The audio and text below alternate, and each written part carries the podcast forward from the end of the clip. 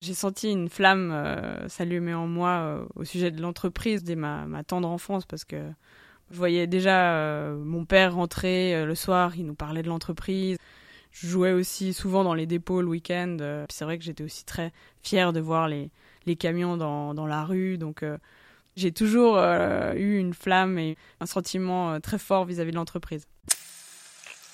Il ou elle semble capable de déplacer des montagnes. Leur énergie et leur persévérance nous impressionnent, leur foi inébranlable dans l'action force notre admiration. Mais qui se cache vraiment derrière ces hommes et ces femmes qui nourrissent l'économie suisse? D'où vient cette petite flamme qui brûle en eux? Comment ont-ils tissé leur réussite? Quelles sont leurs faiblesses, leurs frustrations? Bienvenue dans Feu Sacré, le podcast du temps qui crève l'armure de l'entrepreneur. Je m'appelle Aline Bassin et je vous emmène à la rencontre d'Isabelle Arche, qui dirige l'entreprise du même nom à Genève, active dans le déménagement, le transport d'œuvres d'art et la gestion d'archives avec le soutien du Swiss Venture Club, l'association professionnelle qui inspire les PME. Isabelle, bonjour. Bonjour.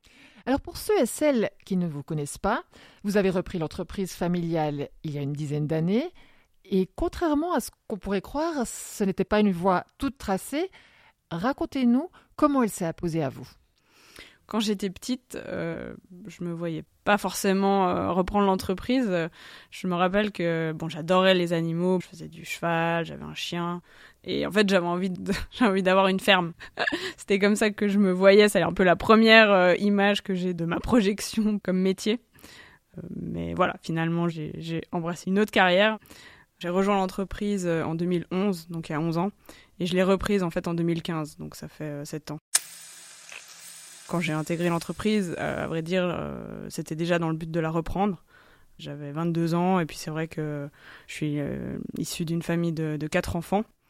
Et puis bon, mon père a toujours rêvé que l'entreprise puisse être reprise par un de ses enfants. Lui-même l'avait reprise de, des mains de son père.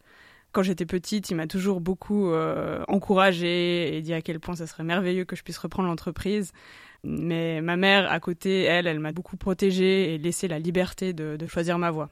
Et en fait, c'est quand j'étais à, Berlin, je fais un Erasmus dans le cadre de mes études de droit. Je me suis dit que c'était le moment de prendre une décision loin de mes attaches, loin de ma famille, pour être sûr que ce soit vraiment euh, mon choix.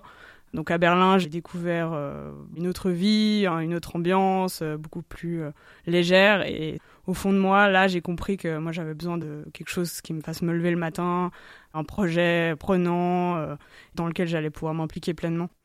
Puis euh, on a convenu que lorsque j'allais rentrer de, mon Erasmus et que terminer mon master, évidemment, j'intégrerai l'entreprise.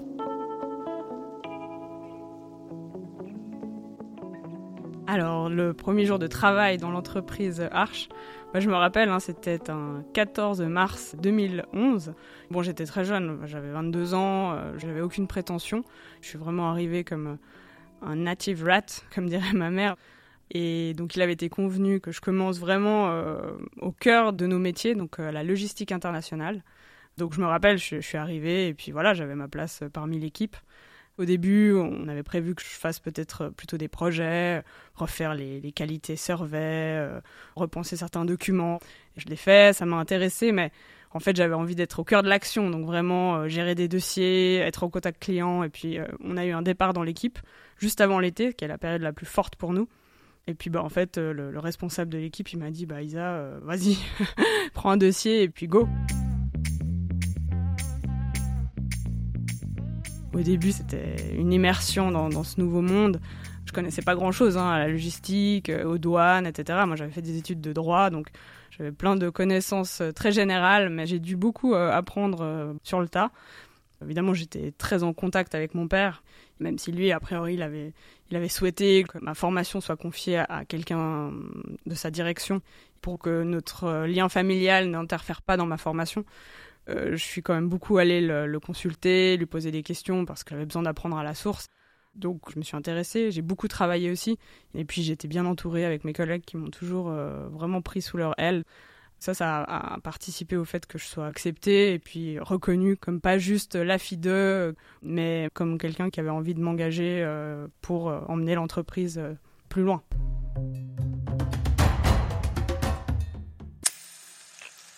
Une force et quelque chose qui m'a motivé et m'a permis d'aller de l'avant, c'est que je voyais qu'il y avait plein de choses à faire. Parce que en 2011, on avait un petit peu le contre-coup euh, tardif de la crise de 2008.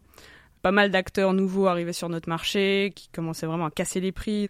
En septembre, on a dû prendre la décision de fermer euh, notre entité en Suisse alémanique, alors que ça faisait plus de dix ans qu'on était là-bas. Donc, des moments très difficiles, en fait, euh, assumés pour mon père notamment. Pour moi aussi, je voyais bien évidemment la complexité dans laquelle on était, mais c'est pas moi qui avais ouvert à l'époque, donc c'est pas moi qui devais le fermer. Donc pour moi, c'était plus simple d'amener des idées de changement ou des questionnements nouveaux, et je l'ai senti très réactif pour moi, c'était une grande chance parce que j'arrivais dans une période un peu troublée, mais justement, les, les possibles solutions que je lui apportais, bah, elles avaient un écho. Parce que si tout allait bien, il m'aurait dit Mais pourquoi tu veux changer les choses? Tout va bien, il n'y a pas besoin de changer. Alors que là, on avait perdu beaucoup de parts de marché, on s'acheminait vers des résultats difficiles. Il fallait être créatif, plus offensif, avoir un marketing aussi un petit peu plus agressif, sortir de cette image un peu ronronnante qui avait eu son succès et son heure de gloire. Donc, euh, moi, c'est vrai qu'avec l'énergie que j'avais et puis, je sais pas, la, la, naïveté peut-être de la jeunesse, j'ai toujours été persuadée qu'on y arriverait. Je suis passée dans les différents départements et je parlais aux gens et en fait, beaucoup de personnes m'apportaient eux les idées parce que finalement moi je venais d'arriver, je n'avais pas la science infuse donc c'est vraiment cette courroie de transmission que j'ai jouée comme j'étais jeune, j'étais assez accessible, donc ils sont vraiment venus euh, me voir avec des idées, avec des suggestions. Euh, l'envie de tous les collaborateurs, toutes les collaboratrices m'a énormément nourri. Et puis moi, bah, je me suis sentie un peu investie de ce rôle de faire bouger les choses pour l'entreprise, mais aussi pour eux, pour qu'ils puissent continuer à mettre leur énergie, parce que il y a vraiment un dénominateur commun parmi tous les collaborateurs et toutes les collaboratrices, c'est cette envie que l'entreprise euh, se porte bien. Ça, je l'ai tout de suite senti et ça, ça m'a beaucoup touchée, je dois dire. J'étais très, euh, très émue en fait de voir euh, cette, cette envie que ça avance. Donc pendant ces, ces quatre ans, j'ai finalement un peu réformé les manières de travailler. Il y a aussi eu un peu des changements dans l'équipe de management qui s'est peut-être pas identifié avec la nouvelle vision que j'avais. Parfois, j'ai un petit peu dérangé, je pense. On fait pas une omelette sans casser les œufs, donc il y a des gens qui ne sont pas vraiment senti en adéquation avec euh, ce que j'insufflais, donc aussi eu des départs, mais ça a été aussi des opportunités pour refaire euh, et voir les choses différemment. Et puis, j'ai, je pense, opérer une, euh, nouvelle stratégie. Ça a été de la croissance par acquisition. Donc, jusqu'à présent, bah, mon père avait développé l'entreprise de manière organique, en développant les affaires sous le nom Arch. Moi, j'ai senti qu'il y avait peut-être un virage à opérer parce qu'on était dans une période où il n'y avait pas beaucoup de nouvelles demandes. Donc il fallait euh, voir d'autres opportunités. Il s'avère qu'il y a une opportunité aussi qui est venue à nous, une société en Suisse qui nous a contactés, qui était à vendre. C'était en 2014 encore. C'était un projet euh, incroyable. Comme je vous dit, on avait fermé en, 2011 euh, notre opérationnel là-bas. Donc j'ai vraiment senti que c'était une belle revanche à prendre sur une période qui avait été difficile. Puis en 2015, on a pu sceller le deal. Et c'était un joli clin d'œil parce que 2015, c'est l'année où j'ai repris l'entreprise. Donc ça a été un peu le dernier projet de mon père en tant que CEO et mon premier projet en tant que CEO. Donc c'est un beau symbole de, de cette transmission d'entreprise.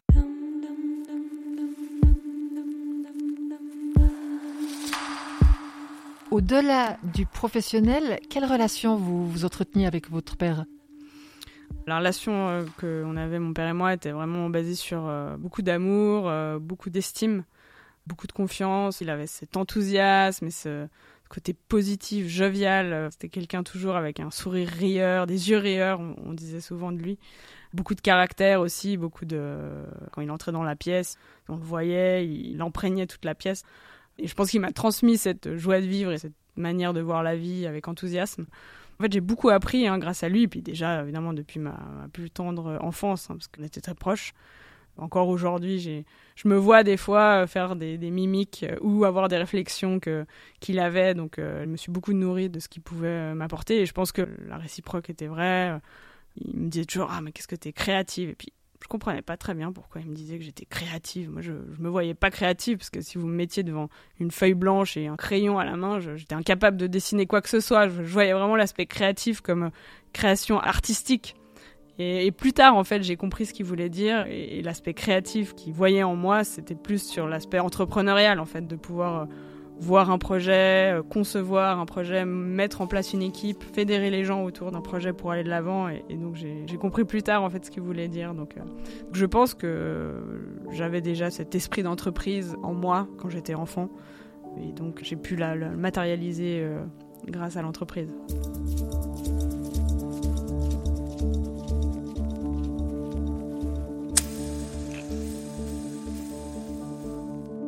Senti une flamme euh, s'allumer en moi euh, au sujet de l'entreprise dès ma, tendre enfance parce que je voyais déjà euh, mon père rentrer le soir, il nous parlait de l'entreprise.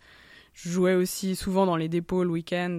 c'est vrai que j'étais aussi très fière de voir les, camions dans, dans la rue. Donc j'ai toujours eu une flamme et un sentiment très fort vis à -vis de l'entreprise. Je me souviens de mes week-ends que je passais, parce que bah, évidemment mon père travaillait beaucoup euh, pour l'entreprise. C'était un peu sa deuxième maison. Et donc, euh, bah, moi, pour passer du temps avec mon père, en fait, euh, je venais avec lui à l'entreprise. Et je me rappelle, je, jouais dans les dépôts, et puis ça sentait cette odeur de carton. Des fois, j'allais à la cave. Donc, il y a une odeur assez particulière. et parfois, je la sens encore dans les dépôts aujourd'hui. Alors, ils ont beaucoup changé, hein, parce qu'avant, il y avait juste un dépôt, il n'y avait pas d'étage au-dessus. Et puis, c'est au fur et à mesure des années et le développement de l'entreprise. Maintenant, on a cinq étages, donc évidemment que ça a bien changé, mais il y a toujours à certains endroits dans le dépôt euh, une odeur que je sentais aussi euh, dans mon enfance. Et puis, euh, à l'époque, on n'avait pas d'ordinateur à la maison, donc c'était un peu aussi mon l'endroit où je pouvais jouer à l'ordinateur. Puis plus tard aussi, je me rappelle d'attendre. Alors là, c'était un peu moins marrant, mais j'attendais souvent mon père parce qu'il était toujours en retard. Et je l'attendais assez régulièrement à la réception quand il devait m'amener à mes cours de guitare. On partait évidemment toujours euh, après que le, début du cours ait commencé, donc euh, c'était toujours la course. Mais euh, toute ma vie a été ponctuée de, moments dans cette entreprise sous, différents angles. J'ai aussi travaillé l'été en faisant un stage dans l'entreprise, donc elle a ponctué en fait toute ma vie cette entreprise. Votre mère, quel rôle elle a joué dans votre développement et dans votre parcours? Oui, alors ma mère, elle a vraiment aussi joué un rôle aussi fondamental, je pense, que mon père.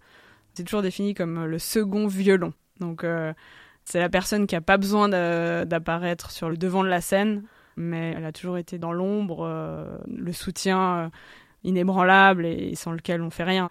À chaque fois, c'était vraiment vers elle que je me tournais pour savoir comment appréhender telle ou telle situation relationnelle, avec des collègues, avec les managers, avec les directeurs, avec aussi ma place en tant que responsable.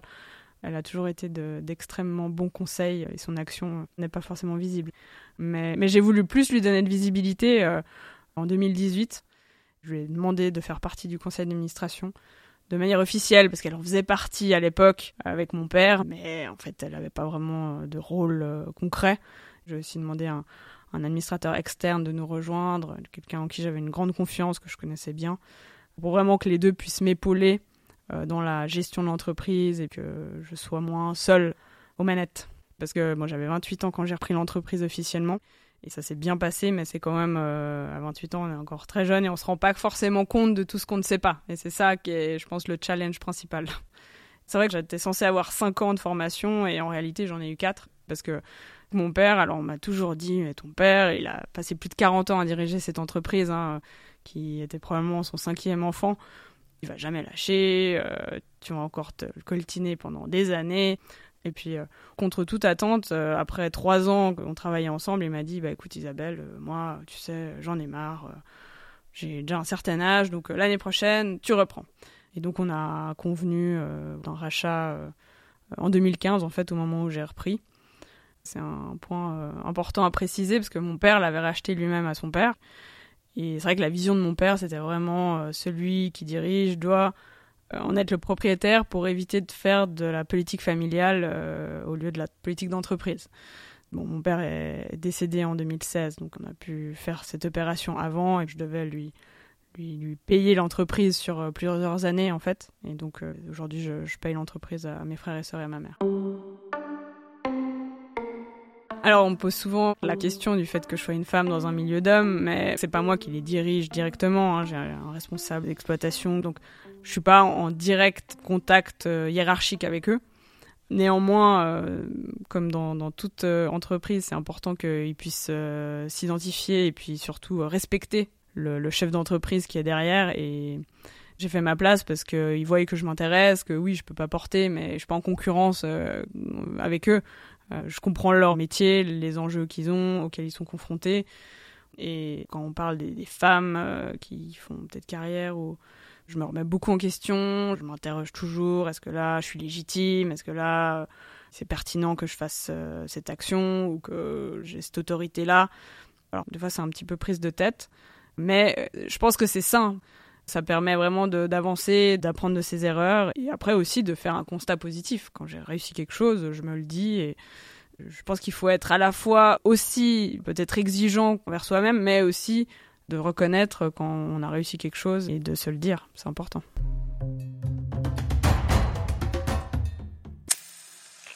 Ça me chagrine toujours de voir que le grand public méconnaît en fait le métier de déménageur.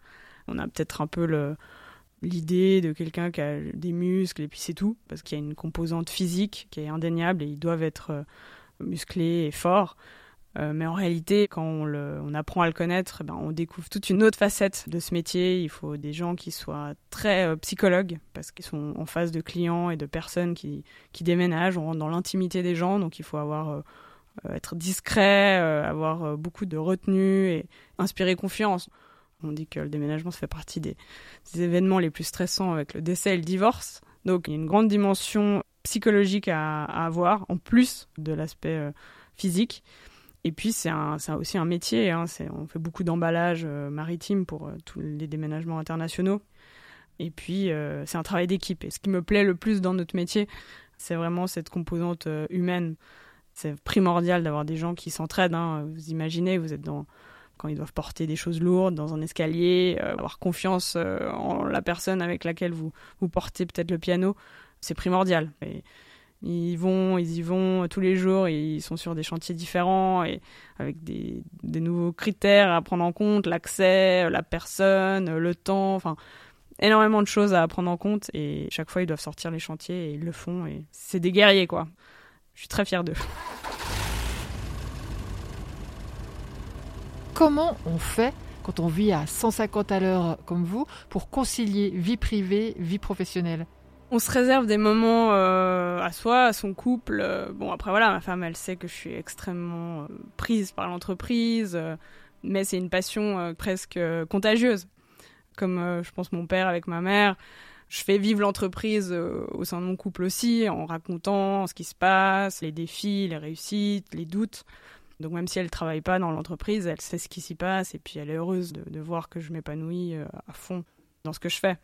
J'ai pas l'impression de travailler parce que j'adore ce que je fais, donc euh, je compte pas mes heures, mais en même temps, je sais aussi m'arrêter, euh, ne pas consulter mes emails quand je suis en vacances, parce que si on veut tenir sur la durée, il faut vraiment pouvoir se réserver des moments à soi.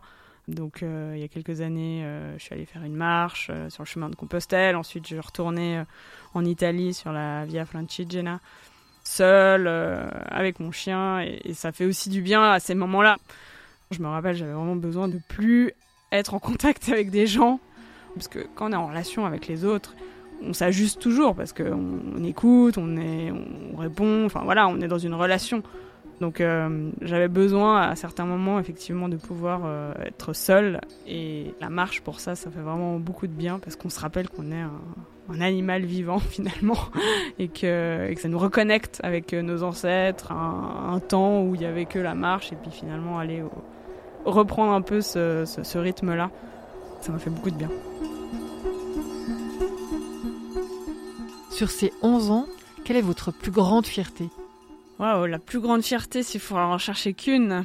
Je pense vraiment c'est 2022 où on voit les résultats de 2021 euh, après cette crise, ce moment d'angoisse. J'ai vu qu'on a passé le crash test du, du Covid. Alors peut-être paradoxalement aux autres crises que l'entreprise avait traversées, c'était une crise qui venait de l'externe, qui touchait tout le monde. Euh, on était tous dans le même bateau. Donc je ne me sentais pas coupable de ne pas avoir anticipé cette crise la seule chose que je pouvais faire et que je devais faire, c'était de mener l'entreprise à travers cette crise.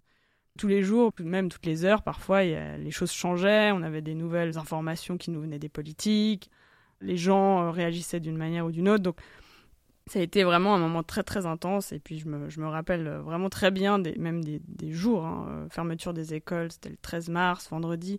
Le lundi 16 mars, le Conseil fédéral annonce le semi-confinement. Et là, le 17, le mardi, on est tous en mode branle-bas de combat. Qu'est-ce qu'on fait? Et je me rappelle avec la task force qu'on avait constituée, donc les principaux responsables autour de moi, on est dans la, cette, euh, la cafétéria, fenêtre ouverte évidemment, euh, parce que la seule chose qu'on savait, c'est qu'il fallait bien aérer. On n'avait pas encore de masque encore. Et donc on, devait vraiment euh, décider quoi faire. Et, on entendait, je me rappelle, Patek, Rolex qui ferment leurs usines, qui disent non, nous on arrête. Enfin, les gens ils s'attendaient aussi à ce que nous on dise on arrête. Et en même temps, on avait des chantiers à assurer, on avait quand même un chiffre d'affaires à aller chercher parce que ça tombe pas tout seul. Donc euh, là, l'état d'esprit change un petit peu d'heure en heure. Et je me rappelle qu'au début, ben, moi, j'étais resté assez autoritaire sur la manière de, gérer la, situation en disant non, il faut que les jeunes viennent travailler, tant qu'on a du travail, on le fait. Puis bon, bah, au fur et à mesure de la journée, je, me rendais compte que ça nous dépassait et que je pouvais pas commencer à imposer aux gens de venir travailler alors qu'ils avaient peut-être peur, ils avaient peut-être euh, une femme enceinte. Et j'ai décidé, on les a rassemblés euh, en fin de journée et puis on leur a dit ceux qui veulent pas venir, vous avez pas besoin de revenir. Euh, de toute façon, c'est vrai qu'on avait aussi moins de chantiers parce que les gens annulaient. On fera 100 et puis on se débrouillera. Et un petit peu euh, de manière assez surprenante, bah, les gens ils ont dit non, non, mais nous on vient. Et en fait, j'ai eu quasiment 80 euh, ou 90% des gens qui sont restés pour mener euh, les chantiers qu'on avait, notamment un. On a dû intervenir au HUG pour pouvoir installer des lits, etc. C'était pas la section Covid, mais n'empêche qu'aller au HUG à cette période, c'était pas forcément quelque chose de, simple. Et, bah, les gens, ils sont vraiment engagés, alors que c'est pas des pompiers à la base. Hein. Ils sont pas là pour sauver les gens. Mais il y avait cette envie de, participer aussi à cette action euh, pour la société au sens large. Ils étaient très, euh, bah, comme ils sont, euh, très guerriers et puis très, très volontaires.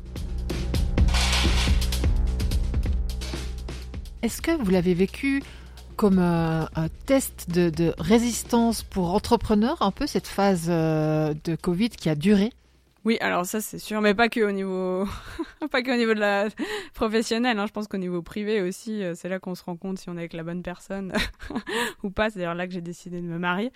Comme quoi, euh, c'est des périodes qui nous permettent de nous poser les bonnes questions et de voir euh, si on est bien entouré, que ce soit au niveau professionnel ou que ce soit au niveau privé. Donc cette pandémie, ça, a mis beaucoup d'incertitudes sur bah, la poursuite des activités, sur comment on allait pouvoir reprendre. Mais j'ai toujours été assez euh, confiante parce que on est en Suisse. On voyait que l'État allait, euh, bah, avec les RHT, aider les entreprises et surtout aussi les salariés à maintenir euh, les emplois. Parfois, quand on a eu les premiers chiffres, le mois d'avril était quand même assez angoissant hein, de voir que bah, avait beaucoup de charges malgré les RHT. Il y a quand même toute une machine à faire tourner, des charges fixes qui sont présentes alors que le chiffre d'affaires était quasi nul. Donc fin avril, euh, j'étais quand même assez stressée, mais en fait, on a pu recommencer à travailler, je crois que c'était le 27 avril, où là, il y a eu la première phase du redéploiement. Et puis, j'ai vu que au mois de mai, déjà, on sentait que ça rebougeait. Aussi, quand les frontières se sont ouvertes, je crois, au mois de juin, enfin, il y a eu des mouvements qui se sont faits assez rapidement. Alors, ça n'a pas été une reprise en V hein, en 2020, mais on a pu quand même euh, alterner entre RHT et, travail. Donc, il y avait des solutions, et puis surtout, là, la réponse des collaborateurs, des collaboratrices qui étaient très agile, euh, donc ils comprenaient tout à fait qu'on puisse leur dire euh, la veille sur le lendemain, bah finalement, euh, faut que tu restes à la maison, ah bah finalement on a besoin de toi. Ils ont été très très engagés. Et là, j'ai vraiment vu que l'équipe que j'avais constituée autour de moi était vraiment la bonne équipe, les bonnes personnes aux bons endroits, et je pense que le test, crash test, était réussi. Isabelle Arche, comment vous vous voyez dans les années à venir? Bah, je me vois très engagée encore dans l'entreprise parce que j'adore ce que je fais, que j'ai une super équipe. Vraiment, il n'y a, pas de raison que, que je fasse autre chose. En 2019, je m'étais lancée en politique au conseil municipal de la ville de Genève. Et puis bon, pour la, petite anecdote, euh, j'avais été élue et, et, le jour de l'élection, c'était le 15 mars, donc juste avant le semi-confinement. Donc j'ai aussi dû me réorienter à fond sur l'entreprise. Et puis je me suis aussi rendu compte, je vais pas tout mettre le dos sur le Covid, parce que finalement j'ai décidé de démissionner du conseil municipal. Je me suis rendu compte que toute l'énergie que je mettais dans l'entreprise, le temps que j'y passe aussi, que j'ai aussi envie de consacrer un temps à ma vie privée, qu'à un moment on peut pas tout faire. Bon, je suis encore assez jeune, la question politique m'intéresse, mais je pense que faut choisir un petit peu ses, batailles et puis les prioriser et hiérarchiser dans le temps. Donc pour l'instant, c'est vraiment l'entreprise à fond. Après, plus tard, j'exclus pas d'autres euh, choix parallèles, mais il faudra que je puisse lever un peu le pied de l'entreprise si je veux mener autre chose, euh, par exemple une carrière politique, parce que les deux de front, c'est quand même, à mon avis, euh, très très difficile. Merci Isabelle, et merci à vous qui nous suivez Feu Sacré n'existerait pas sans la précieuse collaboration de Victoria Cora à la production et l'excellente Sylvie Coma au montage. Rendez-vous dans un mois avec la scientifique Madia Deroisi. Elle a fondé il y a une dizaine d'années Amal Therapeutics à Genève pour mettre au point un vaccin contre le cancer et il vient de recevoir le prix de l'inventeur européen. Ce podcast est réalisé avec le soutien du Swiss Venture Club qui couronne par ses huit prix la vitalité et la combativité des entreprises en Suisse. Vous aimez Feu Sacré? Faites le savoir sur les réseaux en le partageant, le likant sans modération. À bientôt